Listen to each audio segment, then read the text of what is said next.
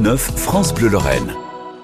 C'est l'heure du chantier du patrimoine qui est dans la Meuse. On a le plaisir de retrouver, de réécouter le château de, le château de Tillon-Bois. On va s'y arrêter avec Jean-Luc Demandre, qui est président de Connaissance de la, de la Meuse.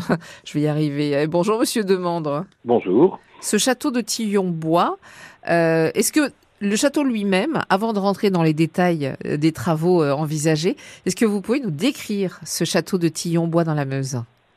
Oui, alors il est situé au centre du département, entre Bar-le-Duc et Verdun, dans euh, un secteur qui, est peu parcouru, puisque c'est un peu à l'écart, mais c'est ce qui fait aussi son charme. C'est une petite pépite en pleine campagne, au milieu d'une belle forêt, et c'est une propriété de 43 hectares qui comprend donc un château qui a été réédifié au premier tiers du XVIe siècle et ensuite euh, embelli au, au, au XIXe siècle.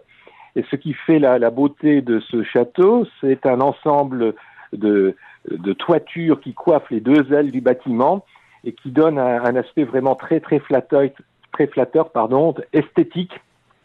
Et, ce château est euh, à l'entrée d'un parc de 43 hectares, entièrement protégé euh, au titre des monuments historiques, comme d'ailleurs la chapelle du château, et ça forme un ensemble parfaitement euh, homogène qui est très très beau à regarder, à visiter, à découvrir.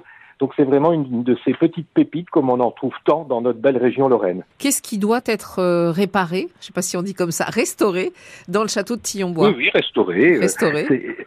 Alors on a déjà fait d'importants travaux, pour ne parler que des très récents, et d'ailleurs grâce au partenariat de la fondation avec la Fondation du patrimoine, c'était une partie de la toiture sur la façade côté parc ça remonte à deux ans. Alors pour revenir à votre question, en regardant maintenant devant nous, notre priorité, c'est de restaurer la balustrade qui enserre pratiquement totalement le château. C'est une très belle balustrade, très classique dans l'esprit euh, euh, XVIIIe siècle, mais qui en fait a été créée euh, assez tardivement sur les anciennes douves, en tout cas pour la façade nord, qui est la plus grande façade du château, les anciennes douves du château qui étaient remplies par l'eau du ruisseau.